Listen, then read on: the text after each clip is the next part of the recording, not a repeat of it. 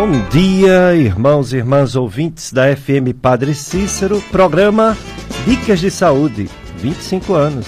Chegando para você viver melhor. Eu sou Péricles Vasconcelos. Quem me conhece sabe que eu sou médico do aparelho digestivo e clínico.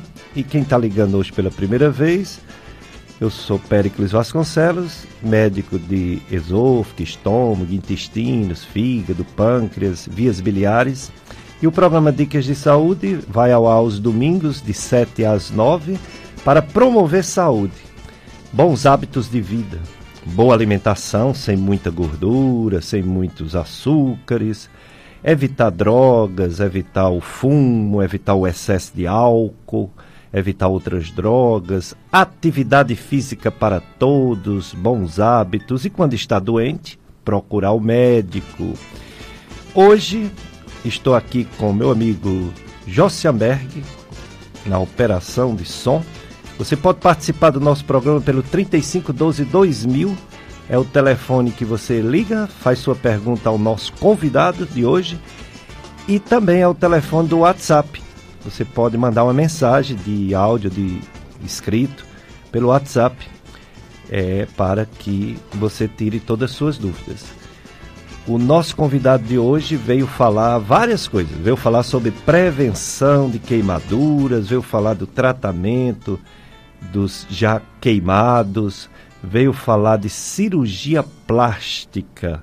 É, é o, o Júnior Laranja, conscientização e prevenção das queimaduras pela Sociedade Brasileira de Queimaduras.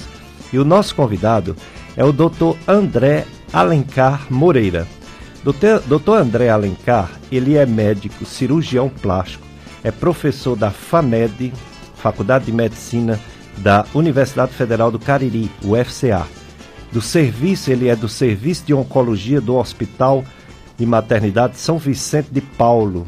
É coordenador da residência médica em cirurgia geral da FAMED UFCA é, e está aqui conosco para falar sobre todos esses assuntos relacionados à plástica, cirurgia plástica. Bom dia, doutor André Alencar. Muito obrigado por ter aceito nosso convite. Bom dia, professor Pericles. É uma satisfação estar aqui com todos, todos que fazem parte da nossa FM Padecício e nossos ouvintes. É o doutor André Alencar Moreira, médico, cirurgião, cirurgião plástico, veio falar sobre queimaduras por causa dessa campanha da Sociedade Brasileira de Queimaduras, das festas juninas, que, que dá em torno de 150 mil internações por ano de queimadura e 30% é em criança. E o doutor André Alencar também é cirurgião plástico, muito competente, já operou duas pessoas muito queridas minha, minha filha, Cíntia, futura médica, fez uma rinoplastia e minha irmã, Nilma, ela fez uma abdomin abdominoplastia devido a hérnias e a diátese abdominal. Portanto, é pessoa de nossa confiança devido à sua competência e é colega na disciplina de aparelho digestivo, clínica e cirurgia do aparelho digestivo lá da UFCA, da Faculdade de Medicina, que fica em Barbalha, mas é da UFCA. O doutor André Alencar é que dá toda a parte cirúrgica do aparelho digestivo. Mas ele veio motivado principalmente sobre essa campanha. A Sociedade Brasileira de Queimaduras lança essa campanha todo ano, né? Para diminuir um pouco as queimaduras. Esse ano tão complicado devido à pandemia, doutor André, como foi a campanha Júnior Laranja sobre queimaduras. É, esse ano foi bem mais acanhado, até porque a gente não teve as festividades, mas assim, mesmo assim a gente viu nos noticiários algumas concentrações com uso de luta de espada, né? Que é aqueles fogos que o pessoal faz artesanalmente para algumas disputas, assim, né? Meio questionados meio da rua. A gente é, vê muito isso, mas até no interior de outros estados, Porém, com essa diminuição das festividades, a gente teve um menor impacto. Ainda bem, né? Porque realmente é, uma, um São João anteriores, aí tempos atrás, como é hábito da nossa família, a história da fogueira, né? E dos fogos. E um sobrinho da minha esposa, ele casado, filhos, tudo. Ele teve uma queimadura muito grande, uma bomba estourou. Na verdade, a bomba estourou mesmo na mão dele. Foi realmente muito trágico. Eu tive que levá-lo de urgência no Hospital Regional do Cariri. Já faz alguns anos isso. Ele foi atendido por um ex-aluno nosso da FAMED, o, o doutor Tiago Leal. Sim. Estava de plantão, graças a Deus embora ele não seja cirurgião de mão, um ortopedista Mas opera é. tudo, né? Mas é, e operou. E depois ele fez outra cirurgia com um, aí sim, um de mão. E hoje ele tem uma vida praticamente normal. Dirige, escreve. Eu pensava que ele ia perder a mão, ele perdeu só quatro falanges. Só. Só. Né? Teria sido muito mais trágico se ele não tivesse sido atendido por um especialista, né? Que é. alguns hospitais não tem de plantão um ortopedista. Né? Não é isso? É. Cada, um, cada instituição tem, tem sua política, até uma questionada um pouquinho aqui na nossa região, porque a gente segmenta esses atendimentos. Um atende a parte cardiológica, outro é, a neurológica. Graças a Deus, com a chegada do regional, a gente conseguiu dar uma maior concentração na região. Né? Mas é, essa situação de queimadura é uma situação muito delicada. A, causa uma aflição muito grande, porque a recuperação, principalmente numa queimadura mais complexa, nem vou dizer grande, mas às vezes mais complexa, pode gerar sequelas. É, a gente passa pelo serviço, na nossa especialização de cirurgia plástica, a gente passa pelo serviço de mão, é uma das áreas de atuação da cirurgia plástica junto com a ortopedia. No serviço onde eu me formei, que é no IJF aqui em, em Fortaleza, gente, nós tínhamos o acompanhamento da mão era a responsabilidade da cirurgia plástica. Então a gente tem essa experiência e também a parte do queimado, que é o único CTQ, que é Centro de Tratamento de Queimados, que tem, nós temos no estado, está lá. Então a gente tem uma, uma certa, teve uma certa experiência e a gente ainda continua recebendo alguns pacientes aqui. É, realmente, no caso do, do Hospital São Vicente de Paulo, ele tem também um um serviço né, de atendimento de emergência que inclui também queimados, né? Diversos tipos de acidentes politraumatizados. Aí tem uma equipe com, com ortopedista, com cirurgião vascular, não é isso? Lá de São Vicente. Na verdade, é, o São Vicente ele tem um serviço com, é, é, de alta complexidade, essa é uma definição mais técnica em termos de alta complexidade da, do serviço vascular da ortopedia também e também a parte oncológica. Claro que a parte oncológica ele também tem um serviço de emergência, mas é bem feito uma triagem quanto a essa emergência na parte oncológica. Mas é, eles têm um serviço de sobreaviso do vascular. O vascular não está de plantão. Lembrando que é só questão de algumas definições que a gente tem de emergência, onde na emergência precisa ter o cirurgião geral, o anestesista. Quando tem uma emergência em termos de maternidade, você tem sempre o obstetra e o pediatra também, né? Sem contar o clínico e o emergencista, que é uma, assim, uma área de atuação é, é, ou uma especialidade que está assumindo de fato, que é a emergência. É, né? exato. É, inclusive, no próximo domingo estará conosco o doutor Henrique, que é cirurgião vascular. Ele virá aqui falar sobre essas diversas cirurgias que é feito por ele, por doutor André Porto, às vezes doutor Roberto Chamacaru, né? Lá no Hospital São Vicente de Paulo às vezes com ortopedista também, doutor Tiago e outros ortopedista e a plástica, né? Doutor é, André a gente também trabalha, atua. A gente trabalha muito porque, como eu disse, a gente chega, eu conto muito pro, até para os nossos alunos, a gente fica na ponta da lança. Normalmente nossa sociedade julga ou considera a cirurgia plástica como meramente estética, mas é, às vezes até o pessoal se assusta um pouco, as pessoas se assustam quando eu digo que a cirurgia plástica ela é originária da cirurgia de guerra. É, exato. Né? Como assim cirurgia de guerra? A partir do momento que houve uma sobrevida né, dessas vítimas de qualquer situação de catástrofe de guerra, é, entrou o cirurgião, houve a necessidade de um cirurgião para ele corrigir as sequelas. Então, grande parte das nossas técnicas e abordagens foram desenvolvidas em situações onde houve vítimas de acidentes, traumas por arma de fogo, ou por qualquer outra situação, onde houve a necessidade de um cirurgião se especializar em recuperar essas pessoas. A partir desse momento, a gente pôde transportar essas informações, essas técnicas para a parte estética. Exatamente. Eu estou assistindo até um seriado, esses filmes. Minha esposa gosta muito, eu fico olhando também quando tem coisa de medicina. eu dou uma espiada, deixo o futebol do lado e vou dar uma olhada. e realmente, como tinha é, já incrivelmente, sem estrutura, mas por uma necessidade de guerra, a recuperação dos soldados, cirurgia de mão, cirurgia de perna, para eles terem um mínimo de condição de ainda se reabilitar, né? É. é. E aí você lembrar que nosso mundo ainda precisa de muita evolução aí em termos de situações de agressão mútua, né, entre os seres humanos. É mesmo, viu? O nosso é, professor Cláudio Gladstone, que ele é o nosso conselheiro, né, o, da secção do Conselho Regional de Medicina Cariri e da parte do Conselho Ético, né? Ele tem uma visão um pouquinho diferente disso que você falou. Ele disse que a, a humanidade evoluiu. Pouquinho, mas evoluiu, porque antes tudo era decidido com guerra. Hoje já se tem alguns consensos internacionais, mas antes era qualquer dúvida, guerra. É verdade, é. Considerando, então, a gente, a gente já está caminhando, né? Sempre uma, né, uma, uma, uma, como é o nome? Um, trajeto ele tem que começar pelo primeiro passo. Pelo menos a gente está começando os nossos passos devem continuar e, de preferência, largos. Se Deus quiser, para não ter tanta guerra que é algo totalmente é, deplorável e triste para pessoas que se dizem irmãos, né? Filho do mesmo Deus. É, no caso de uma queimadura, doutor André, se ela é grande, se ela realmente é importante, você tem que ir para o hospital. A pessoa tem que ser levada ou tem que ir ao hospital. Até chegar no hospital, o que pode fazer daquela, daquela área queimada?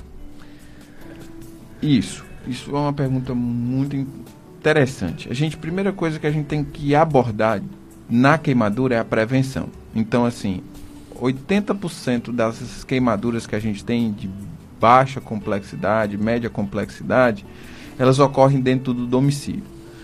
E a principal causa de trauma em criança são acidentes domésticos. Então a gente tem que ter o cuidado, a educação, essa educação vem, né, de dentro de casa e também, eu digo, na sociedade, em campanhas, em formatos dentro da escola, né, toda essa, essa abordagem de várias áreas quanto à prevenção do acidente. Então, criança para mim não é para entrar na cozinha mas a minha cozinha é dentro da sala, é com a sala. Claro que cada um tem suas condições. Mas é para ser educado, é para ser prevenido, né? De todo custo que a criança entre na cozinha. Ela não tem papel nenhum lá dentro, então a única coisa que vai acontecer provavelmente com ela é um acidente. Isso. E às vezes a gente se preocupa com outras coisas que têm uma, vamos dizer assim, outras preocupações menos importantes com a criança e quando ela sofre um acidente, aí tem um sentimento de culpa muito grande, principalmente dos responsáveis por essa criança. Então, na, no caso, a gente a prevenção. O álcool, hoje, principalmente esse, essa questão do álcool em gel, essa coisa, graças a Deus, o álcool em gel ele diminuiu a taxa de combustão. Ele ainda pega fogo, mas é menor do que o líquido, até porque também o líquido ele escorre.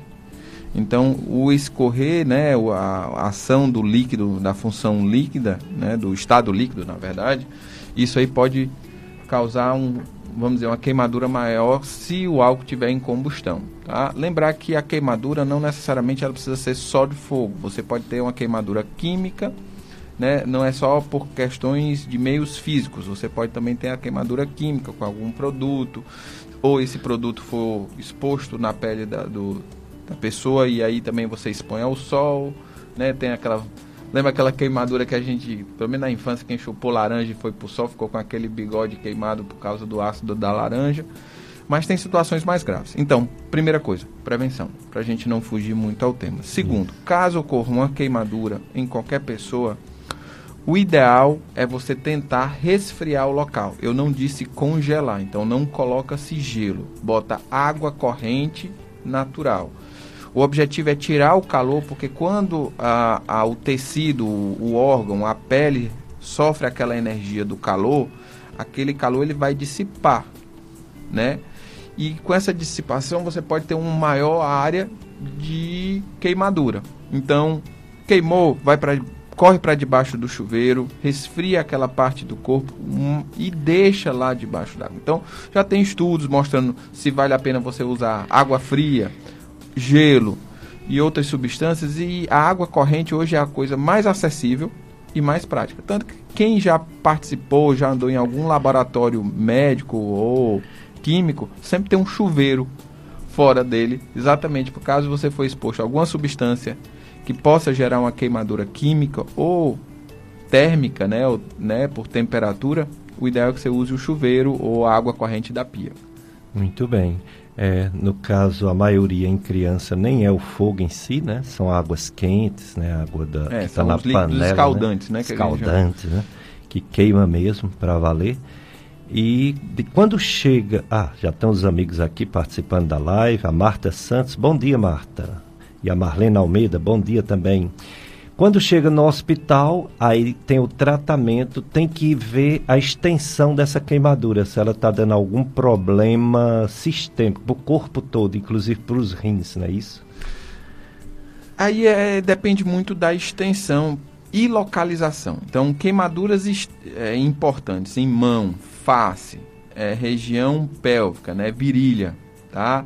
E os pés sempre deve ser procurado. Claro que não é uma bolha, uma queimadura de segunda que gera somente uma bolha. Eu estou dizendo uma queimadura de você queimou as duas mãos, botou as duas mãos dentro do forno e queimou, teve uma queimadura importante das mãos. Ou você foi exposto a um vapor, aquela clássica situação dentro de casa, às vezes o forno está quente, a pessoa abre o forno de uma vez e aquele vapor, se tiver muito quente, ele pode queimar ou salpicar mesmo. Questão de substâncias dentro do rosto. Então, essas, aí, essas situações devem ser procuradas no hospital para avaliar. Nós ó, temos aqui, graças a Deus, na nossa região, um serviço de suporte pré-hospitalar conhecido pelo SAMU. No próprio SAMU, o, o, colega que tiver responsável pela regulação, né, na, no, a regulação ou estiver atendendo o caso, ele já pode identificar a situação e ver a necessidade de transferência para o hospital e para qual hospital vai.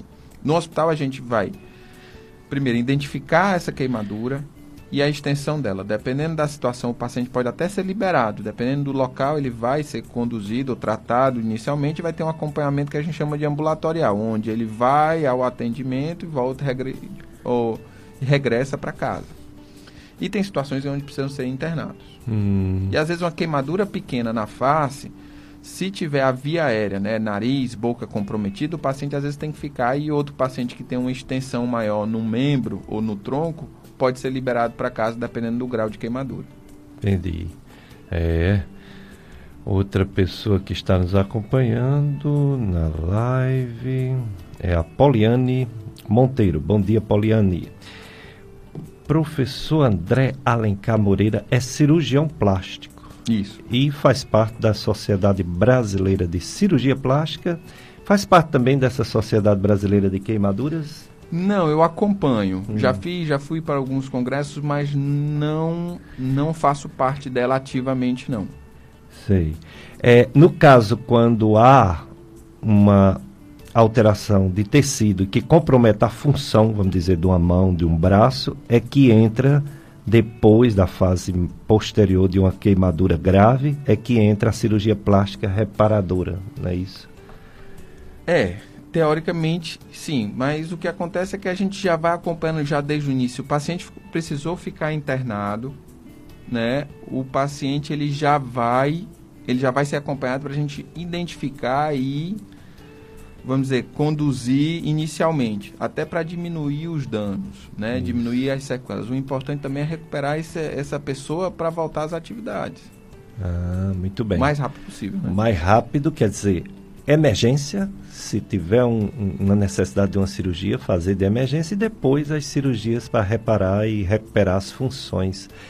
É, o pessoal já está começando a interagir pelo 3512 2000 é, bom dia, doutor Pérez. Bom dia, ouvinte. Ernesto Mendes, do bairro Santa Luzia, no Crato, paróquia São Miguel. Mais um domingo sintonizado no Dicas de Saúde, sempre com convidados especiais tratando de temas relevantes Muito bem, muito obrigado, Ernesto. De fato, hoje excelente é, oportunidade da gente tirar dúvidas sobre cirurgia plástica com o doutor André Alencar Moreira. O Paulo de Barbalha quer saber, doutor André, se quando a criança toma uma queimadura e aparece aquelas bolhas, né? Segundo grau, né? O que fazer? Coloca água gelada ou água temperatura normal? Acho que ele não ouviu você falando, pode repetir. É, a questão da bolha é uma discussão muito interessante. Primeira coisa da questão da queimadura, essa é uma queimadura já de segundo grau, ela pode ter dois níveis, um superficial e um pouco mais profundo.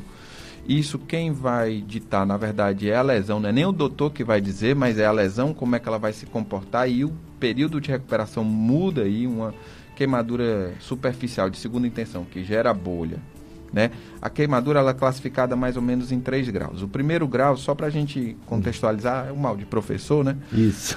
é que o primeiro grau é aquele queimadura de sol, onde você tem aquele, aquela tonalidade mais avermelhada da pele, ela fica um pouco mais sensível a mudanças de temperatura, então essa é aquela queimadura mais leve, que normalmente a reidratação, se tiver uma área muito extensa, uma analgesia, né, você pode gerar uma medicação oral que você pode tomar para gerar um pouquinho de alívio e tem os, as loções tópicas pós-sol situações desse tipo. A de segundo grau ela pode classificar em superficial e profunda e a de terceiro grau é quando você tem um comprometimento total da pele. É normalmente as pacientes, os pacientes, né, que eu vou, que é, como cirurgião plástico eu e todos os outros cirurgiões plásticos da região podem acompanhar exatamente para ver como é que consegue recuperar o mais rápido possível. Então, no caso da bolha, a nossa recomendação dentro do hospital é retirá-la, mas em casa, se não houver necessidade ou se ela não for muito grande, eu não recomendo estourá-la. Isso. Tá? Hum. E o ideal é que você use água natural corrente, porque hum. essa água gelada a gente não sabe o nível de temperatura. Se ela tiver com a temperatura muito baixa, abaixo de 8 graus, ela pode gerar, na verdade, uma queimadura por gelo. Isso. Aconteceu até uma situação interessante com minha irmã, há muito tempo atrás. Ela se queimou no ferro, né? Clássico, deixou o ferro em cima da cama, encostou com o corpo e queimou. Se colocou tanto gelo no local que acabou gerando uma queimadura ao redor hum. por resfriamento exagerado. Sei. Então tem que ter cuidado também com esse resfriamento. Se você botar gelo, alguma coisa, pode ela gerar uma, uma queimadura por, pelo gelo. Muito bem. Que chama de geladura, né? Geladura também. Pior do que. Pior não, igual, né? Queimadura, que as duas são ruins. Josenberg, vamos para o nosso primeiro bloco de apoio cultural. Depois a gente volta com mais. Doutor André Alencar, cirurgião plástico. Dicas de saúde na sua FM Padre Cícero, a rádio que educa e evangeliza. Hoje, assunto cirurgia plástica e também o Dia Mundial de Combate contra as Queimaduras, que foi no dia 6 de junho. A gente não pôde fazer o programa do dia, né? No Dia da, Nacional da Luta contra as Queimaduras, mas a gente trouxe hoje um médico cirurgião plástico que me avisou bem que a Sociedade Brasileira de Queimaduras não parou, continua fazendo o, a sua campanha todo ano e a gente não poderia de deixar de falar uma coisa tão importante. Não houve aquela necessidade urgente, porque, como ele falou, não houve tantas fogueiras, houve algumas fogueiras clandestinas, alguns fogos também, mas não como nos anos anteriores, né? Faz dois anos que não houve São João para valer no Nordeste do Brasil. Mas mesmo assim, existem riscos de queimadura, não é só com fogos de artifício nem com fogueira é, como ele falou, com água quente, né? É, as crianças principalmente que entram na cozinha, como ele falou, lugar que não é para ter criança e se queimam muito e infelizmente às vezes a queimadura é grave.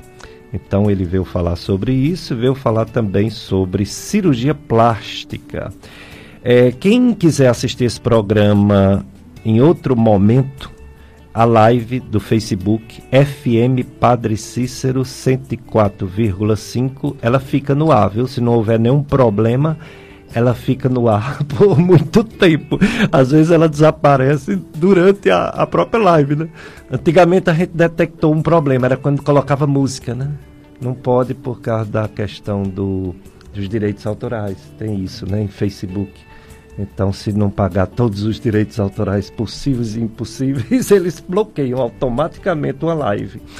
Aí isso aí a gente já não está colocando. Mas às vezes acontecem outros problemas técnicos. Se não, fica a live para você indicar para alguém assistir essa entrevista do doutor André Alencar Moreira, cirurgião plástico. Também tem nossas redes sociais no YouTube, Dicas de Saúde em podcast. E também os podcasts da Gastroclínica Vasconcelos. Também fica disponível por muito tempo, só que é apenas para ouvir, né? não é para assistir. Tem também a, a, a, a, a rádio, né? a Rádio Padre Cícero. O, o nosso radialista, nosso amigo, compadre radialista Tony Santos, ele grava o programa e deixa disponível no site dele. O site dele é clubesintonia.com. Tony Santos, que faz o programa O Som do Brasil, todo domingo à tarde aqui na FM Padre Cis. Grande amigo, e a gente se conhece há muitos anos, então a gente tem essa parceria de amizade, carinho. E ele deixa gravado quatro programas, aí quando vem um novo programa, tira o mais antigo e fica sempre quatro programas no site clubesintonia.com. Se você quer que alguma pessoa de outra região assista esse programa e ela tem problema de acessar o Facebook por algum motivo, tem o aplicativo Radiosnet. É só botar Radiosnet, baixar e assistir a FM Padre Cícero 104.5. Quer dizer, muitas formas de assistir esse programa, até em outros momentos. O doutor André Alencar Moreira é cirurgião plástico, veio falar sobre a, a, a campanha é, de luta contra as queimaduras, mas ele, como grande cirurgião, ele vai falar para a gente tudo como está, né? Houve uma evolução grande da cirurgia plástica, era coisa que a gente ouvia só na televisão, lá do Ivo Pitangui, no Rio de Janeiro, na Santa Casa de Misericórdia. Aí foi espalhando pelo Brasil. Chegou aqui no Cariri, que tudo chega aqui no Cariri, graças a Deus. Região abençoada que tem de tudo, tem toda, praticamente todas as especialidades médicas. Os hospitais realmente fazendo todos os serviços que tem, por exemplo, nas capitais, né? E ele agora vai falar sobre cirurgia plástica e sobre a Sociedade Brasileira de Cirurgia Plástica. Um grande progresso, não foi, doutor André Alencar, da cirurgia plástica, principalmente interiorização por esse Brasil grande. É, um, um dos grandes orgulhos que a gente tem como membro né, dessa especialidade, eu imagino os outros também, é que nós não precisamos olhar para fora, né? A gente ainda tem o Brasil ainda é um país que ele vem em desenvolvimento e a gente olha muito em algumas informações, recursos, tecnologia. A gente tem que olhar para outros países que têm o conforto de estar um pouquinho mais adiante da gente. No caso da cirurgia plástica, nós somos, né, o Brasil, os, os membros da Sociedade Brasileira de Cirurgia Plástica, somos expoentes internacionais. Né? A gente tem, vamos dizer assim, em termos de avanço técnico, né? não nem digo tecnológico, mas técnico, nós somos referência mundial. Isso dá muito orgulho, né? A gente foi uma das coisas até que me levou à, à sociedade. Eu me lembro bem, eu ainda cirurgião geral, residente cirurgião geral, e eu conversando com o cirurgião plástico, eles que a grande vantagem é que você teoricamente não precisaria ir para fora do país para aprender uma novidade em cirurgia plástica. Né? Não é que não precise para nada. Existem centros de excelência distribuídos em todo o mundo, mas muitos deles estão dentro do nosso querido país. Muito bem. Então, que bom, né? Que aqui a gente já tem as cirurgias plásticas dos mais alto nível que a gente antigamente só via é, em grandes centros. É, a live solidária salesiana, né, é, dia 14 de agosto, vai acontecer. É uma obra salesiana presente aqui no Juazeiro do Norte. Os salesianos já estão há mais de 80 anos. Eu estudei no Colégio Salesiano nove anos. Minha esposa, meus filhos. É, através da rádio FM Padre Cícero, o Colégio Salesiano a paróquia Sagrado Coração de Jesus e o horto do Padre Cícero. Tudo isso faz parte da obra salesiana. O Padre Cícero, antes de falecer, ele deixou como testamento o, o suas propriedades, vamos dizer assim, seus bens, deixou para os salesianos de Dom Bosco. e por isso que os salesianos administra o horto, administra é, algumas obras aqui, algumas coisas relacionadas ao Padre Cícero, fazendo trabalhos religiosos, educativos e sociais.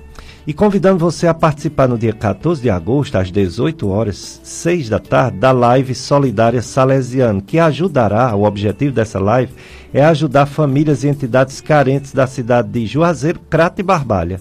Você pode fazer sua doação de alimentos não perecíveis ou produtos de higiene pessoal em qualquer instituição da obra salesiana na cidade de Juazeiro. Por exemplo, no Colégio Salesiano de São João Bolso, no próprio Horto, quando você for lá, já abriu, abriu novamente, viu? Ontem, graças a Deus, abriu para visita o Horto. E aqui a Paróquia Sagrado Coração de Jesus, essa igreja grande que tem aqui, em frente ao Colégio Salesiano, e a própria rádio Padre Cícero, a gente também pode receber os alimentos e os produtos de higiene pessoal. Ajuda aqueles que mais precisam com sua doação. Mais informações no WhatsApp 9 9341 8276 99341 8276. Esse WhatsApp é o que você é o único, viu, que você entre em contato para fazer sua doação. 99341 8276. Então, hoje, assunto queimaduras, mas assunto também cirurgia plástica, que tem uma relação com a recuperação, com a reparação da, das queimaduras. Doutor André Alencar Moreira, cirurgião plástico, uma das cirurgias plásticas que mais o cirurgião é solicitado a fazer é cirurgia do nariz. Por que, doutor André Alencar? Ela está indo em primeiro lugar ou perdeu, ou perdeu o posto de primeiro lugar? A rinoplastia, cirurgia do nariz. Eu, hoje em dia a gente não há uma procura tão grande. Caiu um pouco, né? Caiu. Em relação a outras, né? É, é assim, houve, houve um... Primeiro, a acessibilidade à informação, isso mudou muito, então assim todo mundo temia muito um procedimento cirúrgico. Hoje a gente tenta tenta ter a maior segurança possível. Aqui na região nós conseguimos oferecer hospitais com essas condições também. Então, né, locais para a gente realizar os procedimentos. Eu digo a gente porque tem mais de um cirurgião, não só sou eu. Eu não tenho nenhuma exclusividade de tecnologia ou de técnica. Eu acho que todos os cirurgiões plásticos aqui da região são extremamente bem habilitados. Isso deixa a gente muito satisfeito por isso. E o que acontece, né, é que hoje a mulher e o homem eles procuram uma certa satisfação. Eu particularmente tenho uma certa resistência dessa pressão hoje de exposição demais né, na mídia social, em todas essas mídias do corpo, da, da feiçura. Gra graças a Deus agora tem o corpo, pelo menos não, não embute, né, gera um constrangimento muito grande para as pessoas, mas elas sabem que aquilo ali é só no virtual e acabam por procurar né, a melhoria, né, a, a reparação ou a correção de alguma alteração no corpo que pode ser de fato uma alteração, né, ou que a pessoa sinta a necessidade de realizar esse procedimento. Hoje, no caso dos homens, tem uma procura muito grande questão da cirurgia de transplante capilar, né, que hoje é uma tecnologia bem mais avançada que a gente tinha antes, até eu já fui submetido a esse procedimento, né, há um tempo atrás, usando uma tecnologia não antiga, é, vamos dizer, mais antiga, mas não quer dizer que não seja realizada. Hoje a gente tem técnicas bem mais avançadas que deixam menor sequela, menor estigma né, do, do procedimento. Nas mulheres elas têm procurado muitas cirurgias. O nariz ele está entrando, mas tem muita cirurgia da face. Eles estão procurando, por incrível que pareça, tem aparecido muitas cirurgias de pálpebra e orelha tá? No caso, em orelha em abano. Por quê? Porque hoje, com o uso da máscara, esses locais ficaram muito mais evidentes. A contextualização do rosto se perdeu como um todo por causa do uso da máscara. O pessoal está se olhando. E no corpo, continua, eu acho que o carro-chefe, a, a, o procedimento de lipoaspiração e também a questão das mamas no caso da mulher. Eu digo muito que a, a mama, às vezes, o, vou dizer o homem ou algumas mulheres não entendem, mas a, a, eu já disse isso até em outras situações. A mama é uma referência feminina para a mulher. Como assim feminina? É uma referência do ser feminino, do estado do gênero, do, do que se configura o feminino. Então, é porque às vezes você tem uma concepção, às vezes, do pai ou do marido, que é uma sensualização da, da, da, da mulher. No caso, não. Ele é simplesmente uma referência feminina, como um homem, às vezes, em algumas situações, tem uma referência masculina no corpo dele. Que pode ser, como eu disse, não estou aqui, eu só estou dizendo uma questão de referência do, do, do gênero ou do, do sexo. Aí eu não, isso aí eu não consigo definir precisamente. Mas tem tido uma procura teve uma procura grande, principalmente no período de interseção entre essas ondas de pandemia, porque eu acho que houve eh, essa pandemia, claro que foi uma situação que ninguém deseja, mas ela gerou um momento para muitas pessoas de introjeção, né, de ver, de analisar ele. Normalmente as pacientes que eu atendo são muitas delas já mães, é, família constituída, onde elas priorizaram em muitas situações a família, o trabalho, o outro, o terceiro, a outras pessoas e outras e não ela. E nesse momento onde ela se vê com capacidade de parar para pensar um pouquinho, ela analisou e observou que ela não tem cuidado adequadamente dela e aí ela procura. Claro que tem situações onde a pessoa procura a cirurgia plástica como um caminho para cortar caminho para uma satisfação. Isso a gente tem que identificar, né? E tentar explicar o máximo possível que a cirurgia plástica ela não é um, você não encurta caminho, tá? Ela vai colaborar com toda uma política, uma filosofia pessoal de melhora do bem-estar dela. Então a gente não faz milagre. Normalmente, quando a paciente pede uma situação de milagre, elas chegam dizendo: Doutor, eu quero um milagre, eu, eu aponto lá para o orto. Sorry é, é, em outra situação. É, agora gostou ali, não foi? Não, mas sem, sem, sem nenhuma situação de, de, de grosseria, mas. Tipo, chegou há um tempo atrás uma paciente, doutor, eu vim aqui para melhorar minha autoestima. Eu disse, olha, sua autoestima está dentro de você, dentro do seu, da sua mente, dentro da sua personalidade. Isso. Não tem nada que eu faça aqui que você acha que vai simplesmente no outro dia você vai acordar com a autoestima melhor, porque não precisa, o corpo não lhe define. Claro que pode você necessidade de reconhecer seu corpo de um jeito que você gosta, mas não é terceiro eu que vou conseguir lhe dar uma autoestima. É verdade. É, tem ainda aquele aviso aqui, eu acho que ainda não conseguiram, né, Josenberg, a, a cama hospitalar é, para emprestar ou doar a Luciana Dantas, que é, parece que não, né? Que ainda está aqui. Então, pessoal, quem tiver uma cama hospitalar para doar ou emprestar, por gentileza, entrar em contato com Luciana Dantas no seguinte, no seguinte número: 99953 2589. 99953 2589 é o telefone contato de Luciana Dantas que precisa de uma cama hospitalar. Então, quem puder doar, ou pelo menos emprestar essa cama, viu? Muito importante para alguém da Luciana Dantas. Doutor André Alencar, e aquela cirurgia de orelha de abano? Eu tinha um irmão que ele queria fazer a cirurgia de orelha de abano e meu pai brigava com ele. Que besteira! Aí ele deixou o cabelo crescer para cobrir as orelhas, porque meu pai não deixou ele fazer. Ainda se pede, ainda se vai muito, pessoas fazer a otoplastia? Tem, principalmente agora na pandemia, muita gente tem procurado. Muita gente, assim, era uma frequência bem maior, mais do que o dobro do que a gente tinha a rotina. É uma situação bem interessante. É como o Ivo Pitangui falou, é, o cirurgião plástico, ele é, não deixa de ser ou um psicólogo ou um psiquiatra na hora que ele está atendendo o paciente, não necessariamente no ato do procedimento cirúrgico. Então, assim, uma situação muito comum e mais comum no passado, tá, era chegar o pai e a mãe acompanhando de um filho, ou uma pergunta clássica era quando o filho poderia operar, uhum. porque o filho tinha a orelha em abano. Primeira coisa que a gente faz na consulta é perguntar à criança, no caso, o menor, se isso incomoda ele. Eu lhe digo, em 80% dos casos não incomoda a criança. E tem situações onde a, a criança sofre bullying. o que a gente chama de bullying hoje, né? Que na nossa época era um brincando com o outro. Não estou dizendo que não tem importância, tem um impacto muito grande essa questão do, do bullying, né? Até com essa mídia social que você consegue espalhar esse bullying em um, um vamos dizer assim, uma abrangência muito maior. Mas às vezes a criança não se queixava.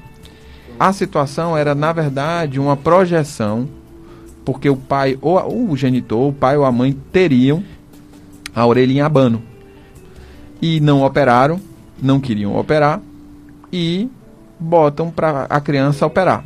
Né? Então, nessa situação, a gente deve aguardar. Normalmente, essa cirurgia ocorre depois do, de 8 anos de idade. Pode se programar essa cirurgia, mas tem que ter uma demanda. Agora, também já tive situações de uma senhora de 55 anos operar a orelha em abano, que é, não é muito esperado. Não resisti, tive que perguntar por que, que ela ia operar agora, mas ela disse: Eu agora sou viúva há mais de um ano passei o meu luto, né, do meu marido, mas era uma coisa que eu sempre quis fazer e ele nunca, não é que ele não autorizou, mas assim, ele nunca compartilhou isso comigo. Então foi como se foi um sonho adiado, eu quero realizar ele agora. Muito bem. No mínimo interessante o é. caso e admirável, né, pelo desejo e ela respeitar o parceiro que ela tinha para depois ela realizar esse sonho dela. Muito bem, é mesmo. É, participando da live a Osana Ribeiro, desejando bom dia, bom dia para você também, a Lucimar Silva também. Doutor André Alencar, cirurgião plástico, você falou da importância da mama na autoestima, principalmente da mulher, né? E é, várias cirurgias existem, cirurgias plásticas de mama. A maioria, não sei se é a maioria, você que vai dizer, se é a colocação de silicone, prótese de silicone, ou se é aquela outra de levantamento da mama mastopexia, não é isso? Isso, a gente tem a mamoplastia redutora. Também.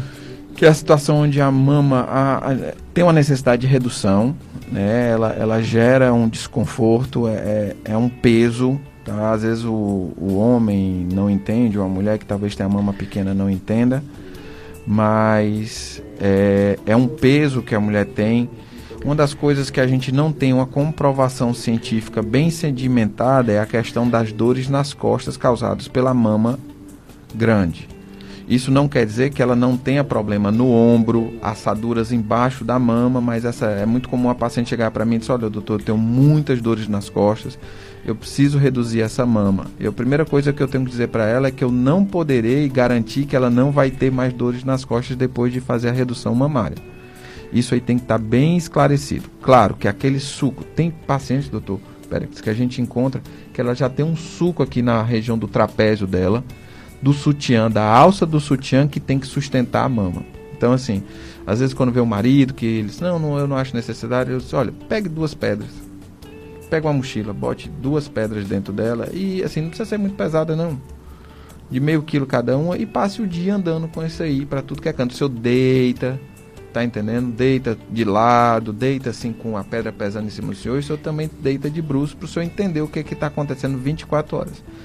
Normalmente não precisa chegar a esse ponto, eu nunca vi ninguém fazer isso, né? Mas eu acho que eles entendem aí o conceito isso. do incômodo.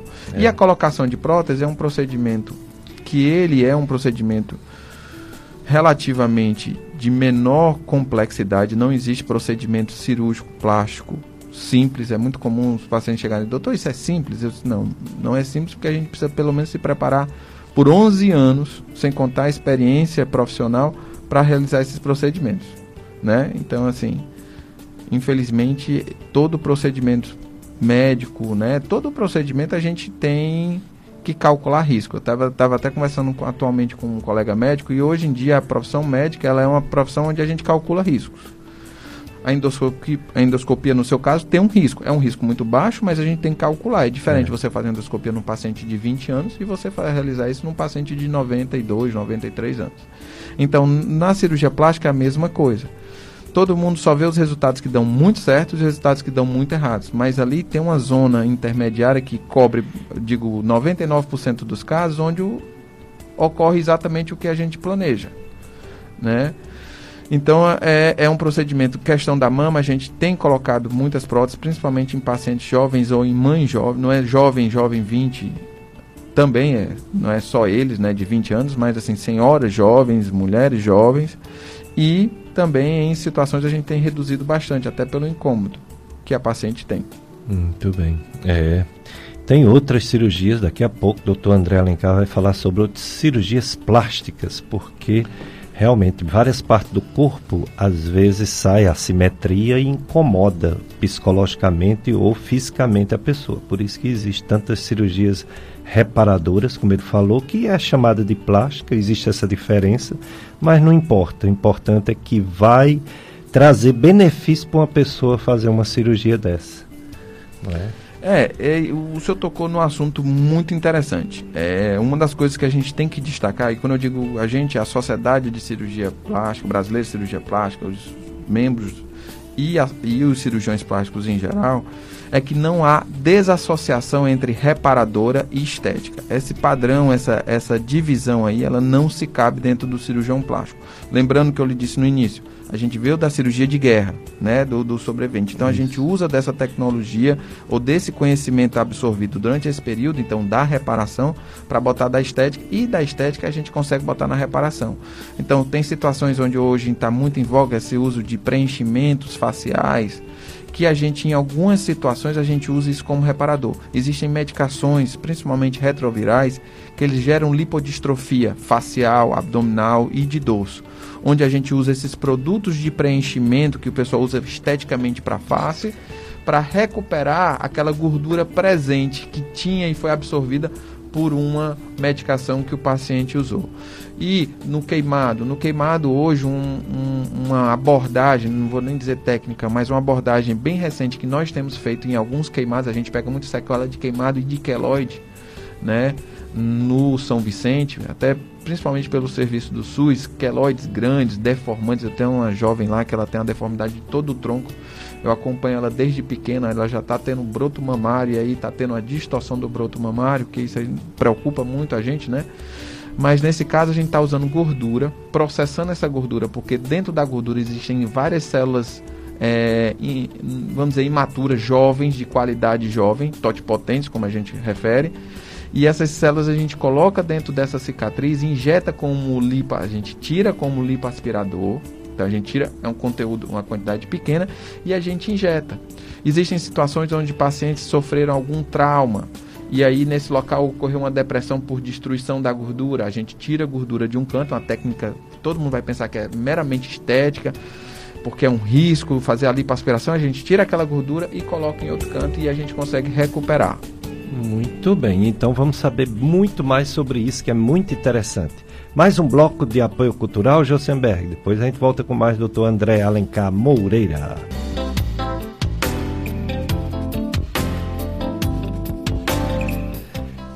Dicas de saúde, números da Covid-19 no município de Juazeiro do Norte. Graças a Deus diminuindo. Que bom, né? Já estava na hora. Tava Essa mesmo. segunda onda horrorosa está diminuindo. A, as mortes nessa semana totalizaram sete, quer dizer, uma média de uma morte por dia. Semana passada era dez portanto, uma diminuição de 30%. 10 mortos, no, quer dizer, dá uma média de 1, alguma coisa. Em casos, está uma estabilidade, mas também melhorando um pouco. 122 em média por dia, 122 casos novos. Semana passada era 139, uma diminuiçãozinha de 12%. E da internação, 52 internações, segundo o boletim epidemiológico da Secretaria de Saúde de Juazeiro, 52 internados, fazendo a média da semana passada era 57. Então, praticamente a mesma coisa, uma diminuiçãozinha de, 5, de 9%.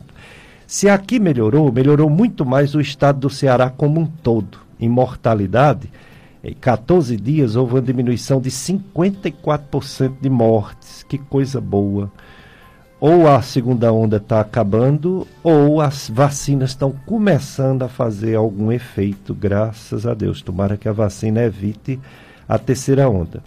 A nível de Brasil, apesar da diminuição que houve também, os números ainda são muito altos.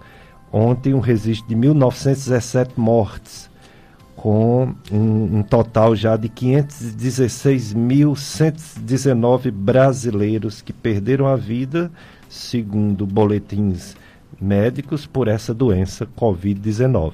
Dá uma média de 1.554 mortes por dia. Fazendo uma comparação com 14 dias atrás, diminuiu 25%. O total de casos novos por dia, 50.905, for comparar com 14 dias atrás, diminuiu 30%. E isso é muito bom, é uma diminuição real. Então, se as variantes, se essas é, coisas acontecerem e estão acontecendo, está dando um fenômeno um pouco diferente no mundo todo, graças a Deus. Que fenômeno é esse? Vocês lembram que eu trago aqui sempre os, os países que mais vacinaram que o Brasil, que só são três, né? Israel, Estados Unidos, aliás, Israel proporcionalmente. Três, três países que vacinam mais que o Brasil: China, Índia, Estados Unidos. É, proporcionalmente também Israel, Reino Unido.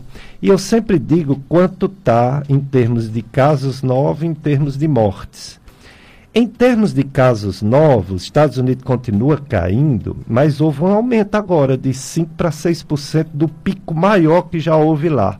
Houve um aumento até em Israel de casos novos, de 1 para 3%. Ou seja, houve um aumento no Reino Unido, houve um aumento em todo canto, menos na Índia que está diminuindo. Mas o, a, a notícia boa é que não está acontecendo aumento de mortes. Não está acontecendo aumento de mortes uma morte só no Israel em uma semana, uma morte em uma semana, né? num país que tem o tamanho do Ceará.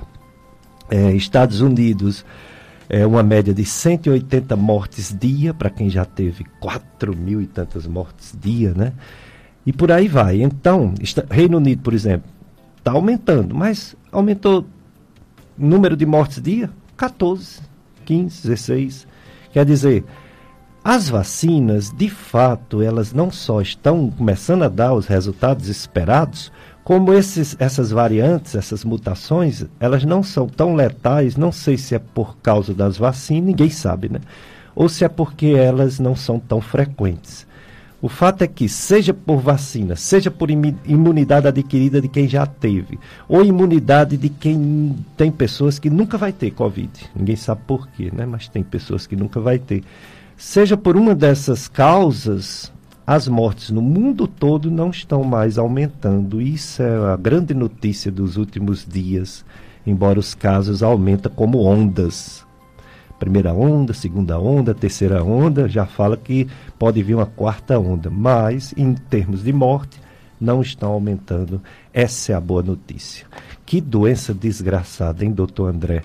E você esteve lá em Fortaleza, na linha de frente, no atendimento. Como foi isso? Você não já estava aqui conosco, já era professor universitário, já no São Vicente de Paula, fazendo suas cirurgias plásticas, que são cirurgias geralmente eletivas, marcadas, às vezes emergência, mas geralmente marcadas. Como foi essa história em Fortaleza do seu atendimento na Covid-19?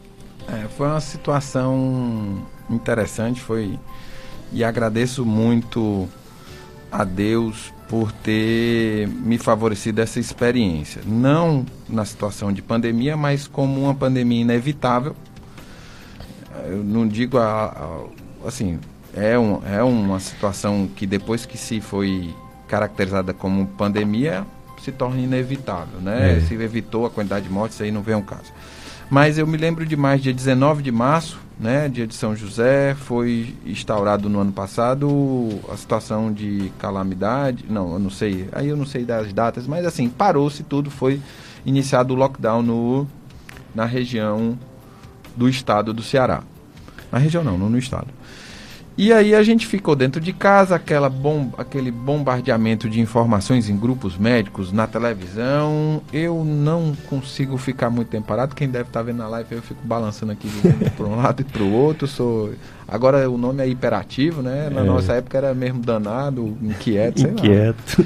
Eu, na faculdade sofria muito para ficar parado numa, numa sala de aula. Mas, continuando a história, eu disse, olha, se está acontecendo isso, eu sou médico, eu sou médico cirurgia plástica foi uma coisa que aconteceu na minha vida. Eu digo muito para os alunos, pra gente, foi uma coisa que eu nunca sonhei na vida e agradeço a Deus. por ter entrado nessa área, que é uma área que o pessoal pensa que é muito restrita à estética, mas é super ampla. Os residentes que rodam com a gente, eles veem que a gente tem que saber de anatomia do membro inferior, superior, do rosto, da face, do tronco, saber as complicações, lidar com gente, a gente atende gente, né?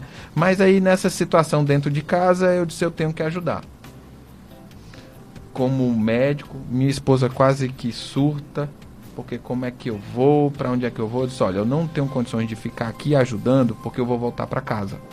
E aí eu posso contaminar vocês. Então eu, eu sou de Fortaleza, tenho parentes, meus pais, né, moram lá, e aí eu, com meus contatos que tive, me ofereci a prestar o serviço lá. Tive o prazer de ficar no hospital de referência local, onde tinha acesso a muita os recursos médicos necessários e desse jeito eu fiquei lá por dois meses atendendo dentro de uma UTI Covid. Nos primeiros dez dias, eu lhe juro, quase que eu ia ser sendo dispensado.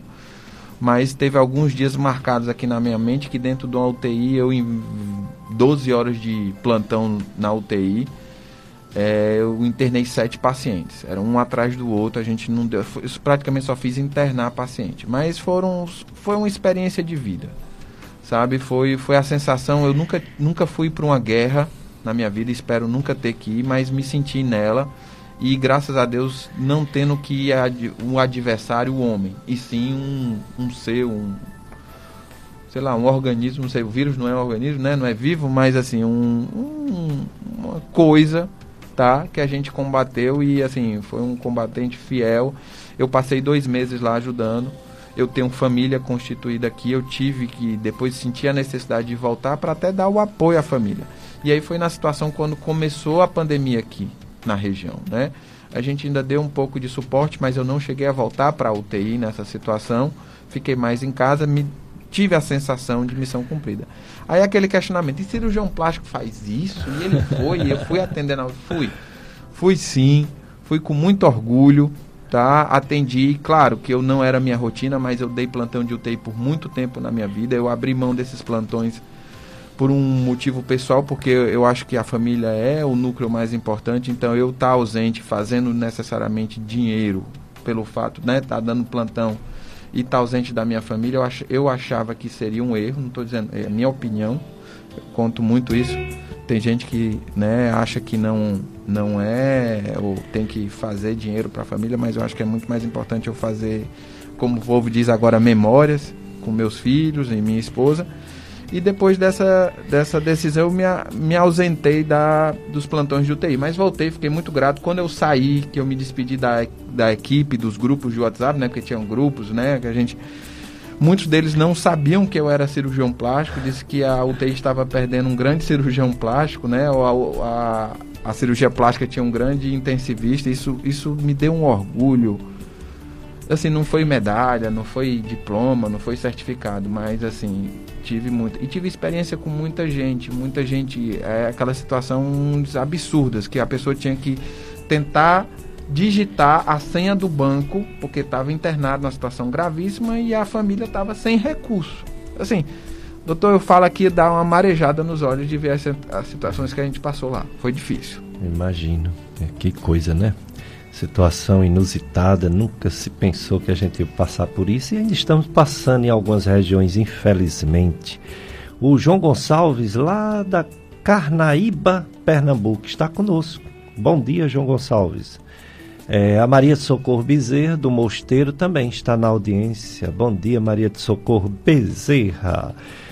Doutor André falando aí de emergência, falando aí de atendimento UTI, ele, apesar de ser cirurgião plástico, ele é professor de abdômen agudo, que é aquela situação em que o médico tem que, em poucas horas, decidir o futuro de uma pessoa, se opera ou não opera. O paciente chega com dor, uma dor forte na barriga, não passa com Buscopan, não passa com omeprazol, não passa com dipirona desesperado, doendo muito, não pode tocar na barriga. E aí aquele médico que está do plantão, ele tem que ter uma, uma capacitação para indicar a cirurgia quando precisa e não indicar quando não precisa, né? É a história do abdômen agudo. É, é, nós somos professor da mesma disciplina, eu trabalho né, na, na, na, disciplina a parte de trauma abdominal, para ser cirurgião plástico a gente é cirurgião geral, a gente passa, é uma das coisas que até digo, nossa equipe é formada por dois cirurgiões plásticos, sou eu e o doutor Bruno Sena, que eu tenho muito orgulho da nossa parceria. Da... Já esteve aqui conosco, é professor da Estácia FMJ. Isso, é um cara, professor de anatomia e ele também trabalha no hospital regional, na referência, na praticamente na emergência como cirurgião. Então, assim, o nosso anestesista Rodrigo, que por sinal é meu irmão, Rodrigo é, Moreira, Rodrigo, nossa, trabalha com a primeira gente. Turma primeira da, turma UFC, da UFCA. Barbalha, UFC é, é a primeira turma mesmo, foi, da, foi, quando ainda era o UFC, que agora é o UFC. É, a turma de frente, né? Isso. Ia batendo, batendo esteira lá na frente. Rodrigo, se, é anestesista. Anestesista, que também trabalha em região de emergência. Eu tenho a experiência de medicina intensiva, né? Como eu estava citando agora. Então, assim, a gente é uma equipe que eu considero bem preparado. Nossos técnicos, a gente tem um, a equipe formada por dois técnicos, Cícero, nosso técnico, e Veronaldo, né?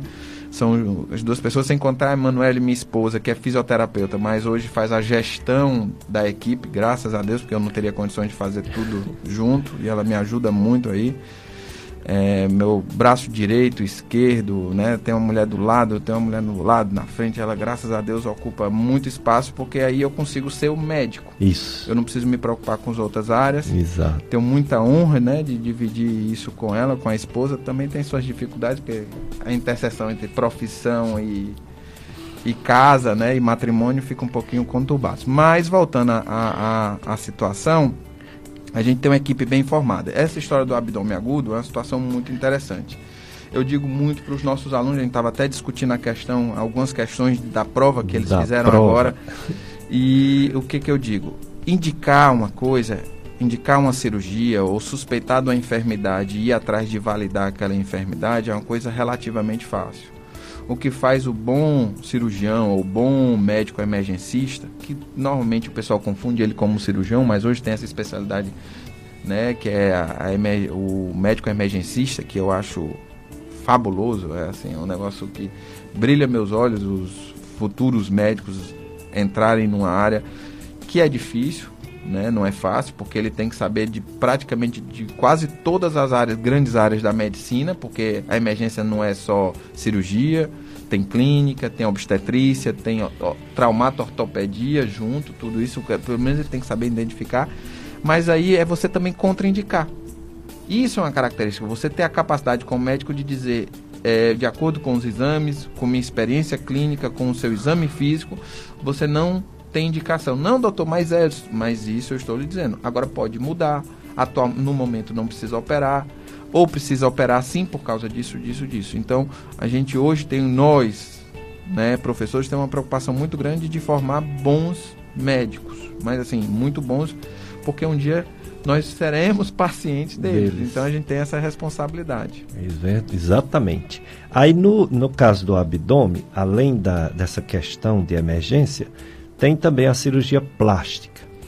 E é uma das que é mais, vamos dizer assim, feitas no mundo todo, a abdominoplastia. Isso. Pois há muitas hérnias, essa questão do músculo, do di diátese é, é do reto abdominal, deformidades, é, coisas que a pessoa, por exemplo, a mulher tem vários filhos e elas passam a ter um abdômen né, cheio de estrias, flácido, fazendo um avental e às vezes as próprias hérnias, né?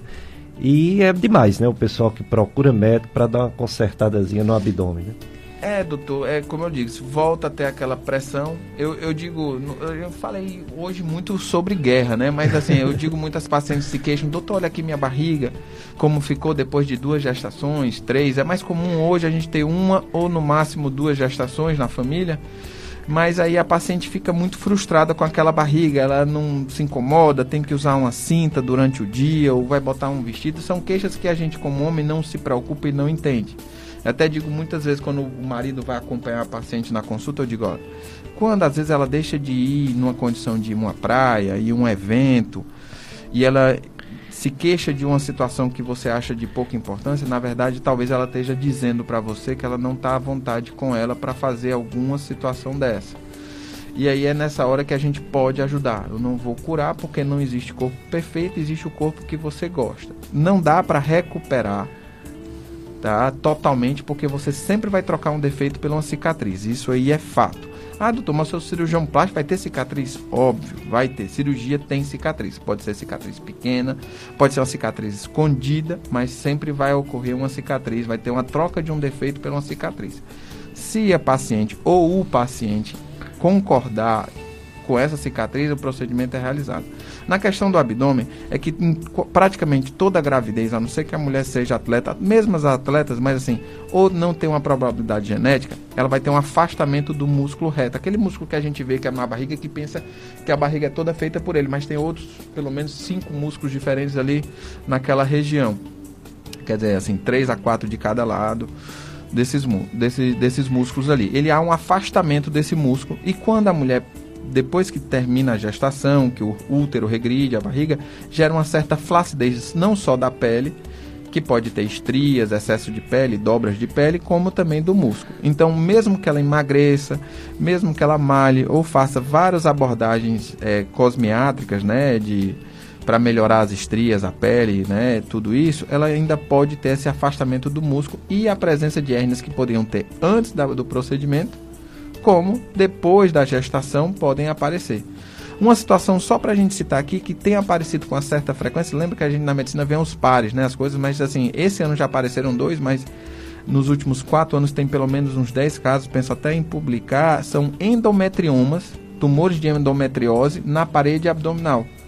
Que a paciente é identificado, gera dor, desconforto cíclico, né, pelo período menstrual e a gente resseca. E em vez de a gente ter que reconstruir colocando uma tela, nós praticamente em todos os casos nós conseguimos tirar o endometrioma da parede abdominal, normalmente é próximo da linha média, né, na linha média do corpo, e a gente conseguiu fazer com a, o fechamento da musculatura, reconstruir a parede e aí associou, fez a abdominoplastia. A paciente teve numa situação de uma enfermidade endometrioma, dor, ela conseguiu pelo menos recuperar um pouquinho a, a, o corpo que ela tinha antes da gestação, antes da, das gestações que ela teve. Então, é uma procura muito constante. No, na minha situação hoje, a procura de pacientes é muito mais nessa situação, elas gostam muito do resultado, algumas procuram porque dizem que gostam, viram outros colegas o resultado do, da abdominoplastia, mas é o que a gente tem feito com muito mais frequência hoje. Né? O pessoal pensa que a procura é de pacientes jovens que querem detalhes, detalhes, mas hoje a gente tem mais senhoras jovens e assim, jovens. E o jovem pode ser um jovem há pouco tempo ou jovem há muito tempo. Continua jovem, depende da mente. Exato. Ó, um ouvinte aqui dizendo que o programa está ótimo, que ela, ela ainda realiza esse sonho da abdominoplastia. Ah, né? isso aí é, é, é, muito comum a gente ouvir essa história de sonho. É, é se é, é, se a gente consegue realizar, se você se organizar, você vai conseguir. Agora tem que se organizar. Às vezes o pessoal pensa que quando eu digo isso financeiramente, não. Não é só isso. Você tem que se organizar porque você vai, a mulher. Mulher hoje, é, é, eu digo mulher assim, a, a, a mãe né, da família, o núcleo feminino da família, ela, ela assume várias responsabilidades durante a vida. E ela parar e ficar, às vezes, dependente por um período até, só, às vezes só de 30 dias, mas ficar dependente, ela não consegue pessoas para ajudar ela. Porque ela ajuda todo mundo. Então ninguém acha que precisa ajudar ela. Então, assim, uma das coisas que tem que ter organização e é muito importante é do período pós-operatório. A cirurgia, no máximo, ela vai durar 5 horas de tempo total. Porém, a paciente precisa de uma recuperação de, no mínimo, 30 dias. Né, para ela se sentir mais liberada para voltar à rotina dela. Se ela não se organizar, eu considero, independente de operar com quem seja, que ela reconsidere a cirurgia dela até o momento que ela possa fazer isso. Então, o sonho é, tem que ser bem programado. Entendo. É, ainda sobre essas questões abdominais, por exemplo, as hérnias que você falou, você falou também de uma tela.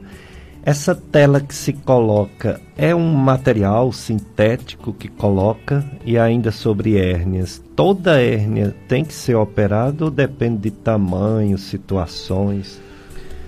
A hérnia depende muito do incômodo. Então, você tem, às vezes, muitas pacientes chegam lá no consultório e eu digo: olha, você tem uma hérnia umbilical no umbigo. Elas, é? E aí, doutor? Eu nunca vi, nunca senti, nunca me incomodou. A princípio, não precisa incomodar. Claro que a gente sabe questões de dimensões, acima de um centímetro, dois, cinco centímetros, tem indicações de abordagem cirúrgica. A tela é um produto artificial, né, derivado do nylon. Ela tem uma trama chamada de tela de Mar Marlex, porque ela tem uma trama onde ela não desfia. O objetivo dela é reforçar a parede, até por estímulo de produção de colágeno no local, porque tem um corpo estranho, que a gente chama a tela, seria um corpo estranho no seu corpo, e ele gera uma, uma resposta cicatricial maior no local para reforçar a parede. Isso está muito mais, o uso da tela está muito mais relacionado ao tamanho da hérnia e se ela já é recidivada para colocar. No caso do que eu falei do endometrioma, é porque nós tiramos um. A gente considera ele como um tumor, uma neoplasia avançada, e nós tiramos ao redor dele. Hum. Então há uma falha muscular que a gente gera por causa disso. Ah, muito bem, entendi.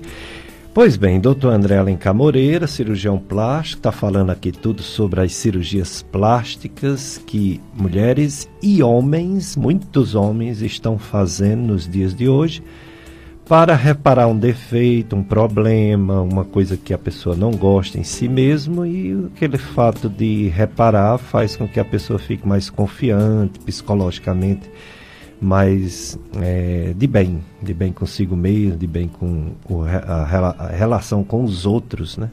com os companheiros, etc.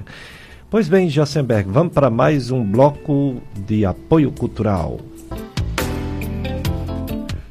Dicas de saúde, isso FM Padre Cis, daqui a pouco a missa aqui na FM Padre Cis, 9 horas, né? Mas já abriu, viu? Graças a Deus você já pode presencialmente assistir às celebrações eucarísticas na igreja, viu?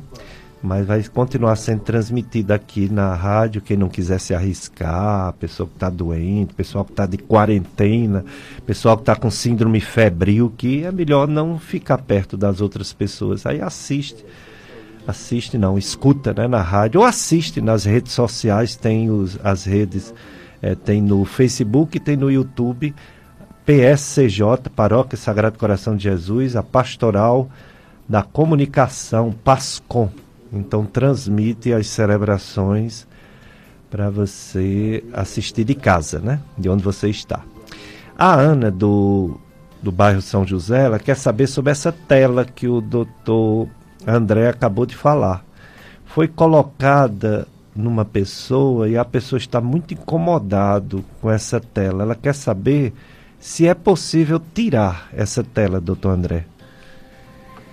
Cada caso deve ser individualizado, óbvio. Tá? O, e aquela outra resposta também clássica. Deve ser procurado o médico que fez o procedimento cirúrgico ou pelo menos o serviço que foi procurado. Eu particularmente, é, é, muito comum, eu particularmente não, é muito comum a gente escutar isso dos pacientes ficarem um pouquinho assustados quanto a, te, a tela. Ela pode às vezes causar um pouco de incômodo, é, a sensação de pressão no local, né, o aperto por causa dela, mas assim, o objetivo dela aí é gerar uma cicatrização maior no local para tirá-la, eu particularmente não recomendo porque vai ter a necessidade de um novo procedimento. Então tem que estar tá muito bem indicado. Tem que ter ou uma dor muito importante, que normalmente assim são casos raros. Eu não conheço ninguém que tirou por causa de dor, assim, mentalmente eu não consigo lembrar uma pessoa que teve que tirar a tela por causa de dor. Claro que a paciente poderia, ou o paciente, principalmente na hernia inguinal, se queixar quando flexiona o corpo, quando faz algum esforço. Mas, assim, existem casos absolutos que tem que tirar, que é no caso de uma infecção, né, um seroma recidivado, que provavelmente deve ser uma infecção, uma subinfecção insidiosa, um biofilme que ocorreu lá no local e que está recoletando constantemente. Então, nesses casos, qualquer prótese, até a prótese de mama, tem indicação de ser retirada. Tá? Não existe rejeição da tela, como também não, voltando para prótese, não existe rejeição de prótese de mama. O que existe, em, pelo menos todos os casos que eu vi, foram infecção ou da tela, ou no caso de uma prótese de mama, ou qualquer outro tipo de prótese colocar, é infecção da prótese. Ou foi infecção da prótese, e aí tem a necessidade de retirar. Ah, sei. Bom, o Juazeiro abre agendamento para mais vacinação contra a Covid-19 durante essa semana. É, a Secretaria de Saúde, desde ontem, 13 horas, sábado, reiniciou, a, a, partir do agendamento, vacinas nas pessoas sem comorbidades a partir de 45 anos de idade, 45 a 59. Houve um, um, uns dias aí que baixou para 40, mas agora, devido à necessidade de pessoas que não conseguiram agendar e agora estão conseguindo, subiu de novo para 45 a 59 anos. Tem 4.235 vagas disponíveis para esse número de vacinas. É, quem conseguir agendar, compareça ao local apresentando RG, CPF, cartão do SUS e comprovante de residência. Terça-feira, 8 da manhã, viu? Terça-feira. Amanhã não, terça-feira na UBS João Cabral, UBS Timbaúbas, UBS Palmeirinho, UBS Pio 12, Vila Três Maria, Horto, tem duas no Horto UBS, Gavião, Socorro, São Gonçalo, Taquari e Carité.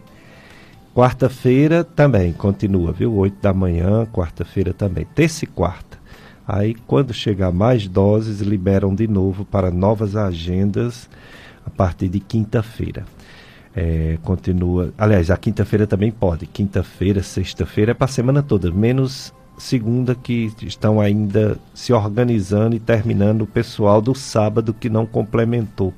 Aí terça, quarta, quinta, sexta. Ok? É o aviso da Secretaria de Saúde. Doutor André Alencar, cirurgião plástico. Essa cirurgia de lipoaspiração, tão conhecida, principalmente porque os artistas, as artistas, fazem muito. E tem alguns casos de acidentes, inclusive, infelizmente, de morte. E dá uma repercussão muito grande quando é numa pessoa pública, né, num artista. Essa cirurgia tem realmente esse número alto de complicações ou é extremamente rara? Apenas a repercussão é porque atingiu uma pessoa de mais é, conhecimento na mídia, né, na população? Tudo isso. É, eu me lembro de mais um congresso há um tempo atrás que é de cirurgia plástica, onde foi convidado um jurista e um jornalista exatamente para a gente discutir essa, essas situações da cirurgia plástica. E o jornalista foi bem categórico. Ele disse: cirurgia plástica, esse nome ele vem de jornal, vem de notícia. Então, qualquer coisa que acontecer. É, uma das coisas que eu explico também muito a minhas pacientes, nenhum procedimento que tivesse uma alta letalidade, e essa alta precisa chegar somente a, sei lá, sei lá não, é, em torno de 2% de let, não, na verdade menos de 1% de letalidade, esse, esse procedimento ele não seria autorizado por nenhum conselho de medicina, nenhum país sério. Então a taxa de letalidade é baixíssima. Só que ninguém sai para fazer uma cirurgia plástica e ninguém sai para, vamos dizer, causar uma injúria em uma pessoa e ninguém sai para sofrer uma injúria, uma, eu digo injúria assim, um dano que possa botar a vida em risco. Então, nem o médico sai, nem a paciente sai. Como a gente diz, os nossos pacientes eles entram andando, eles têm que sair andando.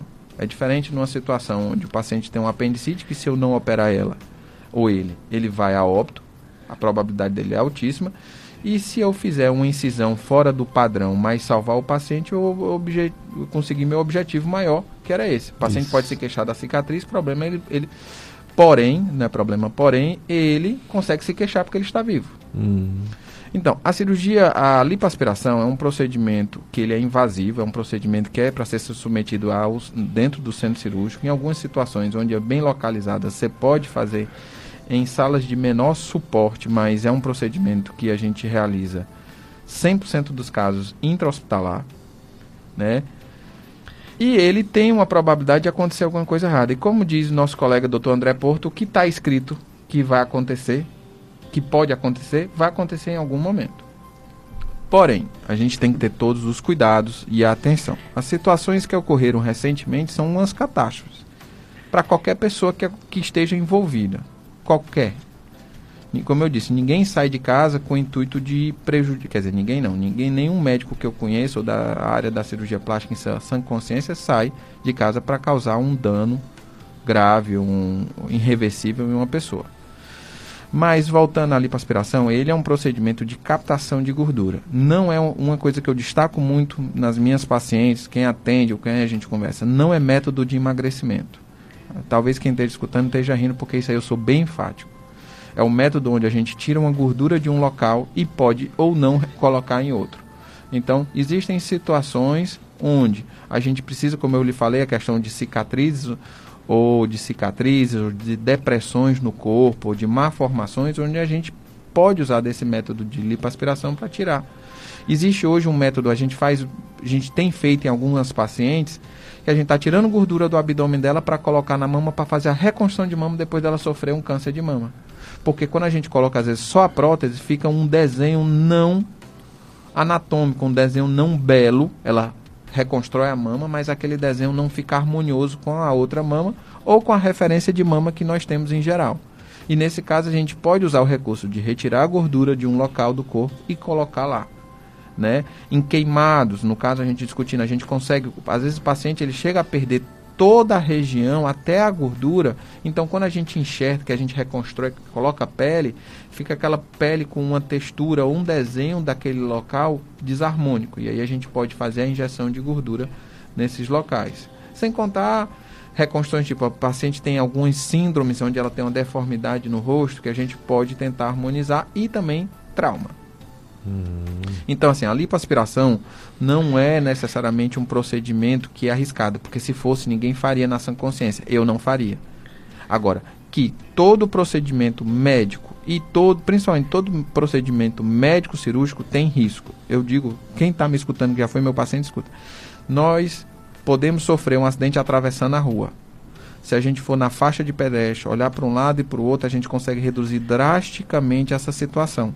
Porém, existem pessoas que estão andando na calçada, não é nem na rua, é na calçada e vem alguém e atropela elas. Então nós não temos controle de tudo num procedimento, mas tentamos fazer um, uma, uma situação dessa. Então era aquela coisa, ah, se o sol faz câncer de pele, ninguém vai poder mais sair no sol, a gente vai fazer um lockdown só sai à noite. Então assim, tem que ter um bom senso e também tem uma, ter uma avaliação do médico e uma boa indicação para fazer o procedimento. É raro, né? É raro acontecer, pode acontecer. Quando acontece, qual a principal causa? Seria é, infecção? Seria o próprio procedimento, uma perfuração? Seria é, uma medicação, o processo anestésico? Qual a causa mais comum entre as causas raras? Porque é raro uma lipoaspiração ou qualquer cirurgia plástica ter uma complicação. Mas entre as poucas complicações, qual a mais comum? por incrível que pareça, ela não está relacionada à cirurgia em si. As complicações são de condutas inadequadas, não necessariamente cirurgião. Então, assim, algum tempo atrás, teve, no começo dos anos 2000, teve duas situações onde foram, o paciente ficou muito sequelado por causa de uma lipoaspiração e uma modelo chegou a falecer. Nesses dois casos, não foram, eles foram submetidos à lipoaspiração, o problema, o problema foi o choque anafilático por medicação. Então, a pessoa ela foi exposta uma medicação e teve. Não consigo dizer exatamente qual é a principal causa, mas todas essas estão relacionadas. Então, está relacionado ao ato cirúrgico em si. Ocorreu uma perfuração, primeiro, a cânula ela não é uma boca aberta, ela na parte final dela não é uma boca aberta, ela tem uma, uma ela é fechada e ela tem furos na lateral. Essa na frente, onde ela é fechada, tem um desenho ogival, arredondado, onde ela disseca o tecido e só tira a gordura do que está lateral a cânula. Então muita gente pensa que é como se fosse um espeto de carne. Perfurar não é fácil. Quem já tratou uma carne, quem já espetou uma carne num espeto de carne, tá certo? Viu o quanto é difícil você atravessar a musculatura. Claro que tem espessura, tipo de carne, tipo de músculo, mas é é, é, não é fácil. E a gente, como médico, a gente sabe que se a gente tocar com qualquer qualquer coisa ou a gente tracionar um músculo, ele contrai. Então você vai ter aquela sensação de contração. Então, assim, é uma situação rara. Agora você tem que ser sempre médico. Então você tem que conduzir aquilo ali rapidamente. Então é, é mais uh, um, uma situação onde pode ocorrer, pode ocorrer com qualquer médico, em qualquer procedimento de substância, que gerou uma perda de pele importante no paciente. Até está recentemente tratando uma criança, um recém-nascido, uma situação dessa. Mas pode ocorrer. O que tem que ser feito é diagnosticado precocemente e conduzido adequadamente por qualquer médico experiente. A nossa vantagem é Na nossa legislação brasileira, o único médico que pode realizar é um médico que ele tem a formação em cirurgia geral. Existe essa restrição. Quando isso teoricamente não é respeitado, você pode ter uma dificuldade de diagnóstico de tratamento de uma complicação dessa. Muito bem, doutor André Alencar Moreira, cirurgião plástico. O ouvinte diz assim: Parabéns pela escolha do profissional, doutor André, ele é muito top. Gostaria de comentar quanto ao bullying de hoje em nosso, em nosso tempo. A gente resolvia os apelidos. Minha filha foi chamada de baleia por ser gordinha. Ela tinha 11 anos, hoje tem 16. Na época ela pegou o garoto, deu uns bons tapas. e nenhum colega mais chamou de baleia depois dos tapas que ela deu em um. Se ela tivesse ficado chorando, até hoje ela estaria depressiva. No meu tempo era assim que a gente resolvia as coisas. É um testemunho do, da ouvinte, doutor André. É, eu tenho uma opinião muito particular quanto a isso. Eu acho que talvez os psicólogos, quem está na pedagogia, né? A gente faz hoje andragogia, né, doutor? Nós lidamos com jovens adultos, mas a questão do bullying, a gente tinha o quatro olho, o bola 7, né, o sorriso de Branca de Neve, e todos esses nomes e a gente lidava naquela situação. Hoje é porque há aquela situação, se uma criança mexer com outra, que eles têm que lidar e eles têm que se dar limite, né? É, vira um problema do colégio, do condomínio, entre os pais. Eu acho que as crianças elas se entendem. É muito divertido. Eu tenho dois filhos e eles criam confusão e daqui a pouco já estão brincando. Aí junta com o primo e cria uma confusão e daqui a pouco estão brincando. Eles têm que aprender a lidar com, as, com esses conflitos. Não sou eu, pai paraquedas, que vou conseguir resolver. acho muito importante o comentário da ouvinte aí. Eu não vou dizer que é o certo que foi feito, porque senão eu posso ser, sei lá, agora cancelado. Tem um, né, um negócio de cancelado aí mas comungo de certo modo aí de uma abordagem que a gente tem que conversar mais próximo com quem está fazendo o bullying. Aí ela conversou bem próximo e foi resolvido desse jeito. Talvez tenha outros jeitos melhores, mas eu conheço também muito esse aí. É isso aí. E outra participação é do nosso coordenador, Francisco Freitas, nosso amigo coordenador aqui da FM Padre Cícero. Ele deseja bom dia para mim, para. Obrigado, Francisco Freitas, para o Jossenberg, para o doutor André Alencar e todos também. os ouvintes das Dicas de Saúde. Parabéns pelo grande programa. Doutor André é um exemplo de profissional. Em suas palavras, percebemos a alegria dele em ser médico. Ah, é uma satisfação. Eu, eu, eu tenho isso, eu não saberia fazer outra coisa, não. É muito legal isso, né? A gente saber que a gente acertou, pelo menos nisso a gente acertou. eu, eu sou muito agraciado por Deus, eu, eu reconheço. Assim, ninguém é perfeito, se fosse perfeito não estava aqui, eu estava aqui numa situação de graça, mas eu me sinto grato. Exato. Também, não me vejo sendo outra coisa nesse mundo, né? Já tentei ser outra coisa. Eu lembro que eu gostava de futebol, mas não é jogar essa bola toda, né? não passei do juvenil do Icasa. E gostava de desenhar. E meu pai dizia: Rapaz, esse negócio tem futuro não, não existe nem faculdade de desenho. Você tem que ser ou, ou médico que é bom, serve à sociedade, ou é, como era? Arquiteto. Arquiteto. Aí eu fiquei com aquilo na cabeça. Aí fiz para medicina, passei, da primeira vez passei, João Pessoa, né, federal, mas fiquei com aquilo na cabeça, que minha arte era desenho. Aí eu já fazendo medicina, eu digo, eu vou fazer arquitetura, vou, vou ter como um hobby. É. Aí é, passei também. Só que. Criou um problema, né? Não, não assumi, não fiz matrícula. Eu já estava gostando demais da medicina, um ano. Ela estava apaixonada pela medicina. Eu digo, não, deixa besteira de criança, passou minha infância, agora eu vou ser um médico adulto e consciente para ajudar o povo. É, não é só médico, graças a Deus a gente tem várias áreas na atuação de saúde, nas humanas, assim, todo mundo tem que ter. Hoje em dia existe uma grande acessibilidade, principalmente ou infelizmente pago, né, para todos. Do, do nível superior, eu particularmente tenho uma opinião pessoal que eu acho que nem todo mundo precisa de nível superior é a história, não, não dá para contar aqui, mas é a história do cara que vendia pamonha, do, do que eu digo para os meus alunos, que é a história que o cara era o sacristão, não sabia ler. Vou fazer a versão bem, bem rápida. Não sabia ler E aí, quando veio o novo padre, ele não sabia ler, ele foi expulso, né? Mas aí o padre ficou com pena, deixou ele vendendo pamonha ao, ao redor da, da, da igreja. Fez tanto sucesso que virou o rei da pamonha. E aí ele foi entrevistado por alguns e disse, olha, o seu semi-analfabeto, analfabeto, virou o rei da pamonha, imagine se, eu sou, se, eu sou, se o senhor soubesse escrever. Ele disse, eu seria sacristão. então, assim, eu acho olha que não aí. precisa da, da universidade, tem muita gente, gente cearense é de uma flexibilidade intelectual assustadora. A gente consegue fazer graça na desgraça. Então isso aí já é, mostra como a gente, nós somos fortes. Mas voltando à história da, da bem breve da medicina, eu acho que a medicina ela dá essa flexibilidade, como outras áreas também dão flexi essa flexibilidade. Agora, tem que se destacar que hoje a saúde não se resume à medicina. Nós temos é, a profissão de enfermeira, de enfermagem, tá? Uhum. Que é assustadoramente o leque. É, eu acho que é um dos maiores expoentes na área da saúde é a enfermagem. Exato. É, fisioterapia, fonoaudiologia, que tem a gente precisa, quando precisa lembra desses, lembram. Tem tem pessoas sensacionais e aqui na região, graças a Deus também tem fisioterapeutas assim que tem um que me tira do prego quando eu tô aqui ruim das costas, assim, mas tira do prego que o ortopedista me pediu uma ressonância e o cara me tirou do prego, é, entendeu? É, sem dúvida. Essa é a diferença. Mas o que eu digo para todos os que têm o prazer de ser professor é que, independente da quantidade de gente no mercado, independente de quando você nasceu, de quando você saiu, de quanto você atentou, sempre vai ter espaço para quem é bom.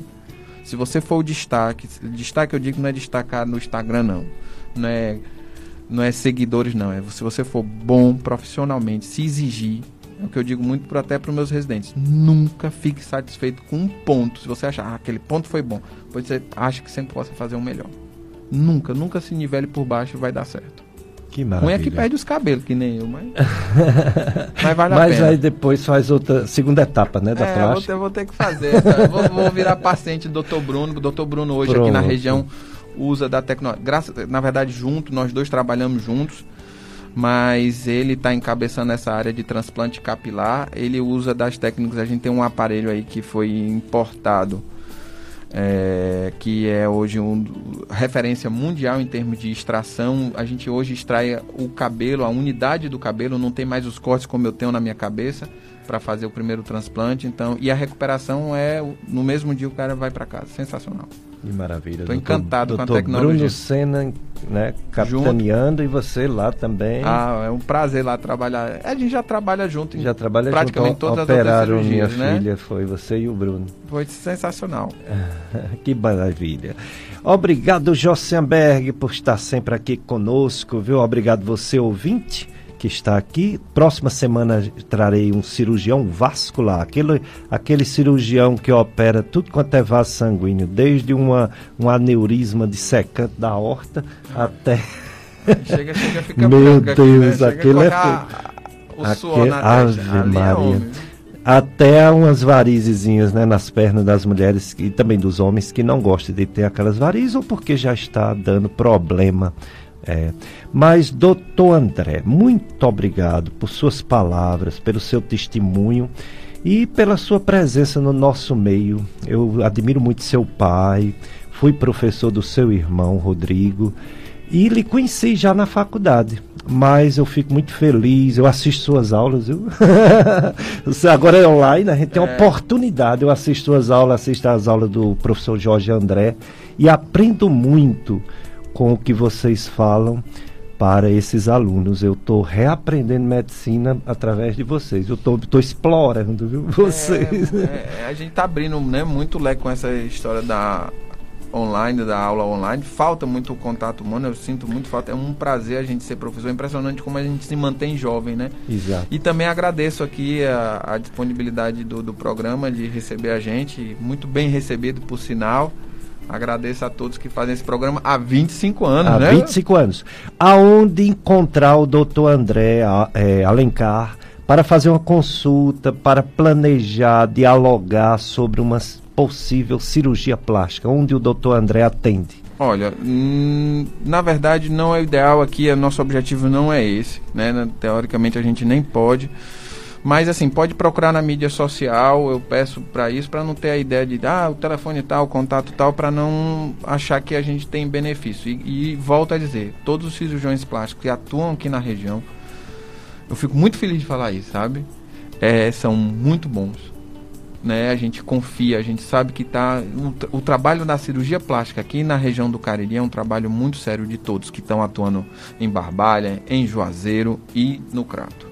E quando vai fazer a cirurgia plástica, você, sua equipe, tem um hospital de preferência ou em todos? Na verdade, a gente, por iniciar o nosso serviço lá, hoje a gente atua lá no, no Hospital São Vicente de Paula. Claro que com a pandemia a gente, é lógico, a gente não ia tirar recurso interno. Hoje em dia, a nossa grande preocupação atualmente na pandemia é não tirar recursos, insumos, produtos de anestesia de um paciente que está precisando. Então, é uma cirurgia eletiva, totalmente eletiva. Então, no São Vicente de Paulo, em Barbalha, a gente opera. É um hospital que dá suporte, que eu confio, até que minha esposa foi operada e meu filho também foi operado lá. Então, não é demagogia, eu digo muito isso, não é demagogia. Ah, eu pego, vou levar o pessoal para operar fora. Não, eles operaram lá, por total confiança no hospital e na equipe médica, equipe de saúde do hospital em geral. Hoje, em situações selecionadas, a gente opera no Hospital San Marino, aqui é, em, em Juazeiro, mas são casos selecionados porque é um hospital de menor porte, onde ele não oferece todos os recursos, mas é um hospital que se eu também não confiasse, minha equipe não confiasse, a gente não operaria lá, que é no San Marino, aqui no caminho do Hotel Verdes Vales, e aí são casos selecionados. É bom que é perto de casa, a gente fica praticamente dentro de casa, ali supervisionando qualquer coisa. É isso mesmo. E sua mensagem final sobre esse, esse desespero, desse nosso medo, desse Covid-19, esse vírus que teima não desaparecer e que em algumas regiões vacinou mais do que a nossa e também ainda não desapareceu, a nossa está começando a melhorar. Mas o que dizer sobre essa pandemia, doutor André? Doutor, eu, eu por muito, por algum tempo eu, eu queria muito um conforto do que está acontecendo. A gente sempre procura uma lógica, né? O ser humano em si ele procura uma lógica dele, uma co coerência pessoal. Mas o que eu vi é que isso é uma terceira guerra mundial. Nenhuma guerra mundial acabou em menos de dois anos. Agora, graças a Deus, a gente está contra um adversário que não é outro ser humano, que aí seria uma regressão é, vamos dizer assim, é, espiritual da gente. Mas é, é, uma situação que o vírus não vai embora.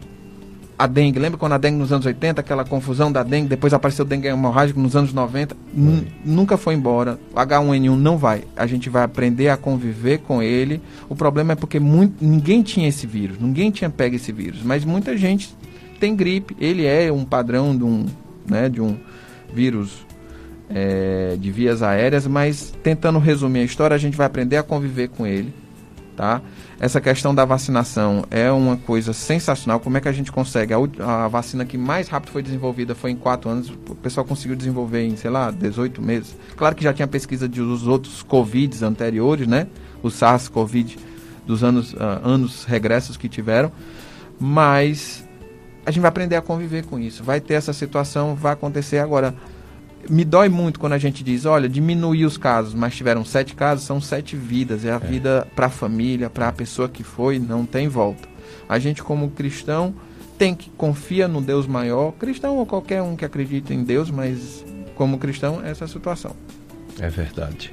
Muito obrigado, doutor André. E vamos agora ficar com a missa, né? Aqui na FM Padre Cícero. Eu desejo para todos um domingo cheio de paz, de Deus e uma semana também só de coisas boas, que a gente não pegue esse vírus e se pegar se recupere rápido e que a vida continue com a graça de Deus. Um abraço para todos.